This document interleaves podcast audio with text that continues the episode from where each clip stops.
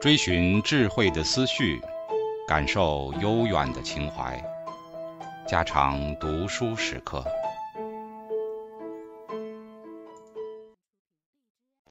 警告：慎入，非专业朗读，听后可能出现且不仅限于挺尸等严重不适，另切勿洗耳，以免污染水源。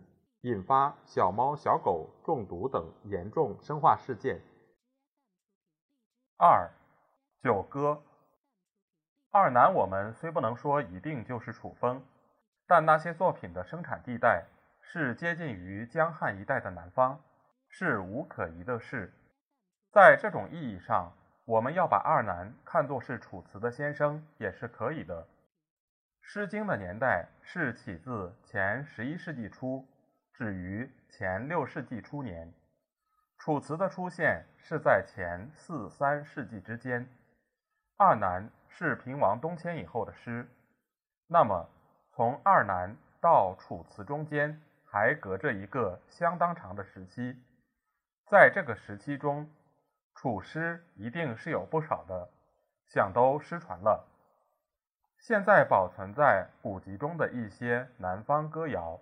大半不可靠，如《税苑志公篇》的《子文歌》，《正见篇》的《楚人歌》，《史记·古籍传》的《幽梦歌》，《风土记》的《月歌谣》，《吴越春秋》的《渔夫歌》，或在文字上，或在内容上，都有可疑之处。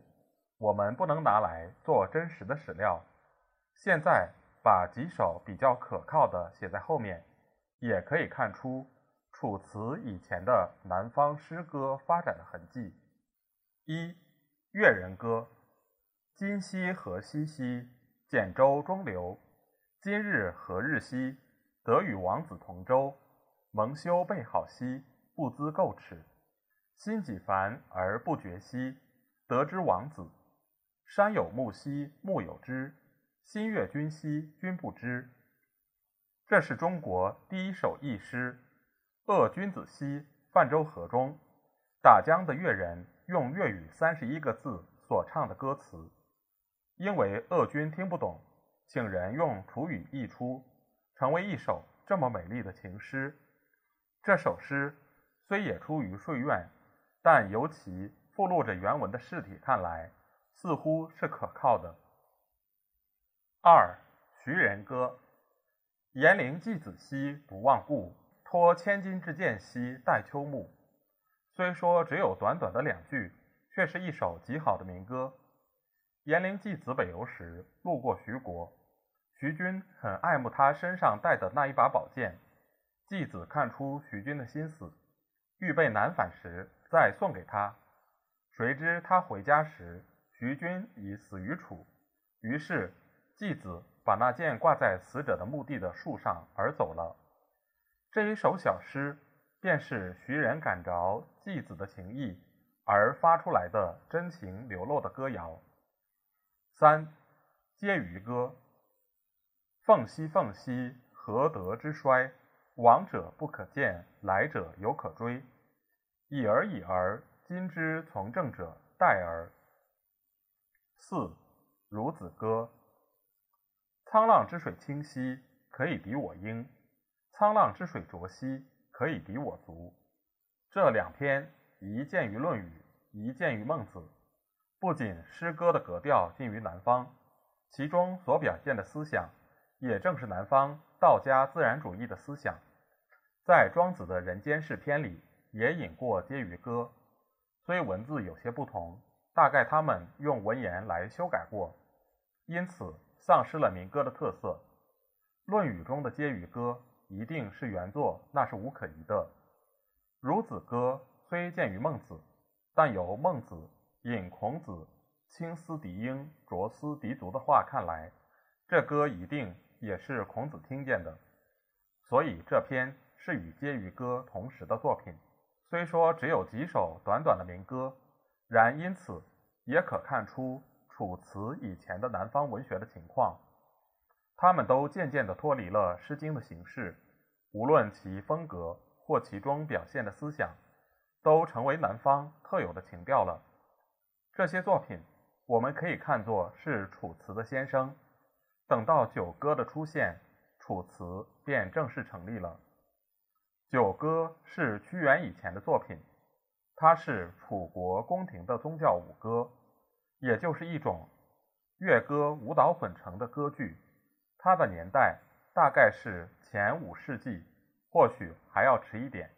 古人都以《九歌》为屈原所作，始见于王逸的《楚辞章句》。他说：“九歌者。”屈原之所作也。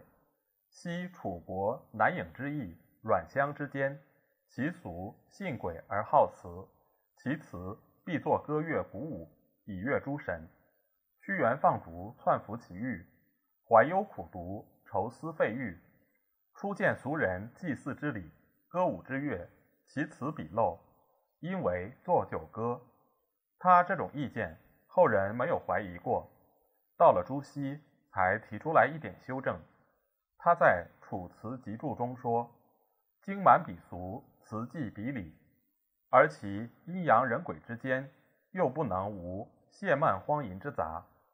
原既放逐，见而感之，故颇为更定其辞，去其太甚，而又因鄙视神之心，以寄无忠君爱国、眷恋不忘之意。”他在这里承认，原来本有九歌。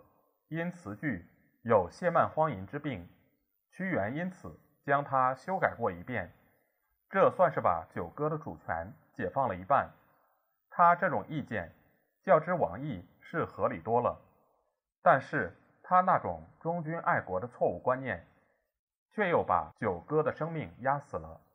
一直到晋人胡适之世，才把九歌的主权与生命完全解放出来。他在读《楚辞》里说：“九歌与屈原的传说绝无关系。”细看内容，这几篇大概是最古之作，是当时湘江民族的宗教歌舞。这虽是一种永远不能证实的论剑，却是合情尽理，令人相信。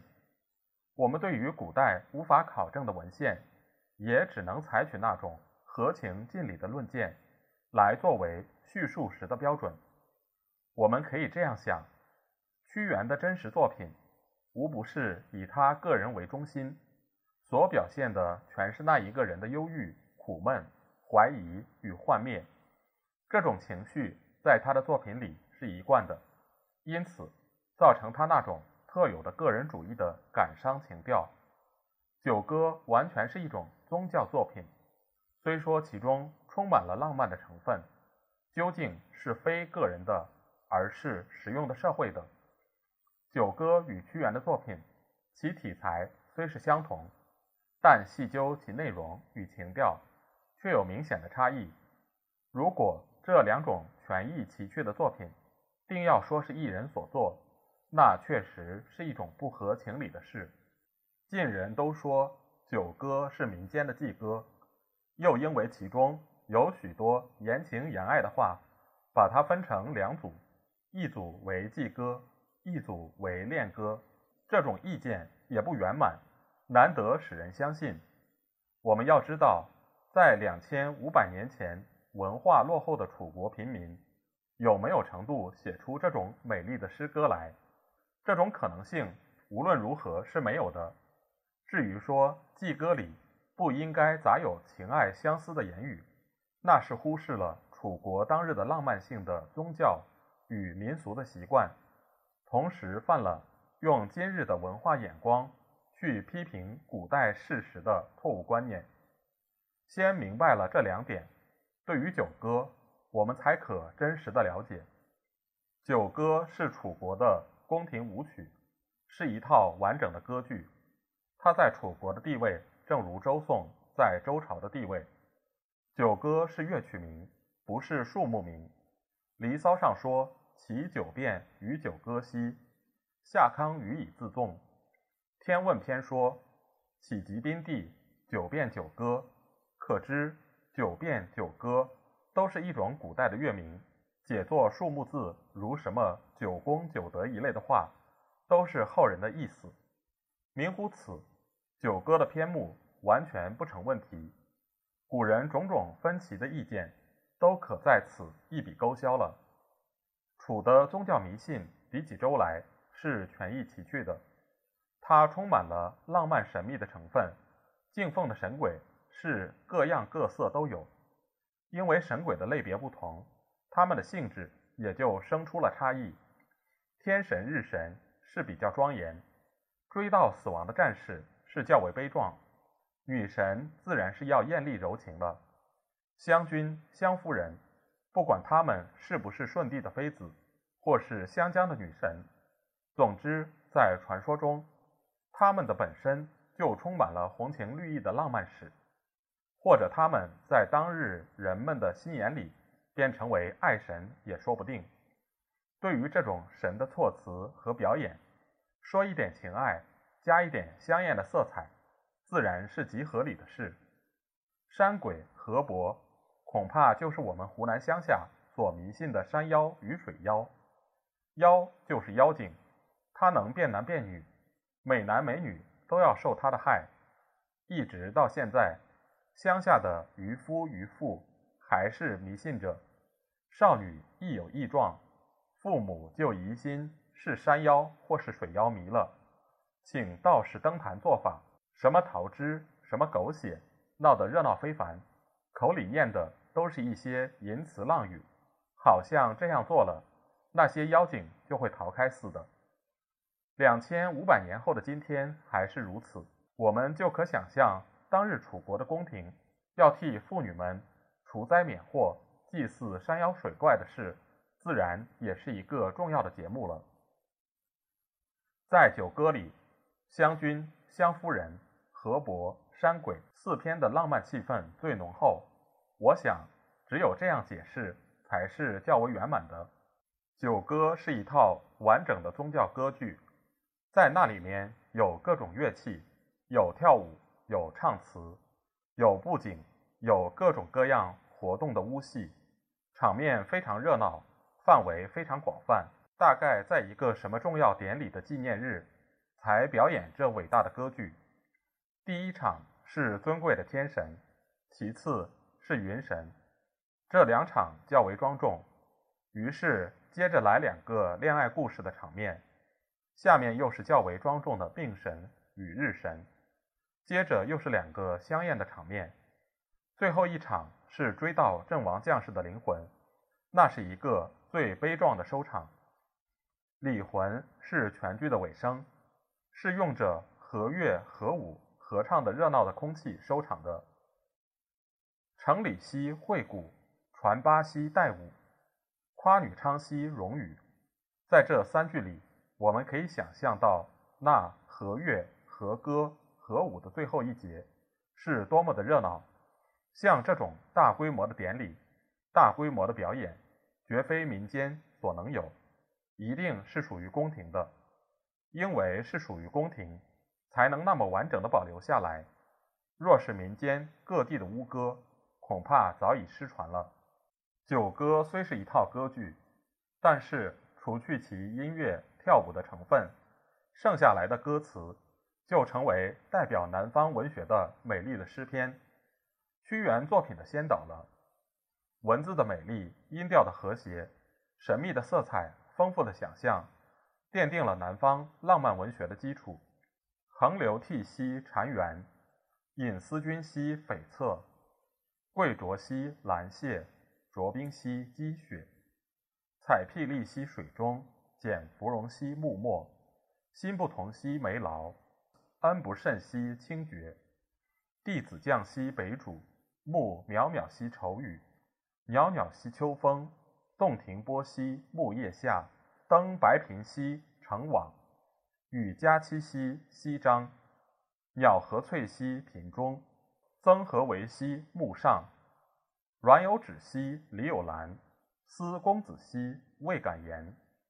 秋兰兮青青，绿叶兮紫荆。满堂兮美人，忽独与子兮暮成。入不言兮出不辞，乘回风兮载云骑。悲莫悲兮生别离，乐莫乐兮心相知。操吴戈兮披西甲，车错鼓兮短兵接。金碧日兮，敌若云；矢交坠兮，势争先。凌于阵兮，列于行。左参翼兮，右任伤。出不入兮，往不返。平原呼兮，路超远。待长剑兮，夹秦弓。手虽离兮，心不逞。或叙战事，或写风景，或言相思，或道离别。然无不委婉曲折，体贴入微。他这种艺术的价值，一直到现在还保持着活跃的高贵的生命。像这样词句秀美、理想高洁的作品，自然是出于当日最有学问、最有天才的贵族作家之手。可惜他们的名姓失传了。如果说他们一定是民间的歌谣，那实在是过于违反情理了。朱子毕竟是聪明人，他看到了这一点，只好说原来是民间的歌谣，后来经屈原修改过的。这么轻轻一句，就把这漏洞填满了。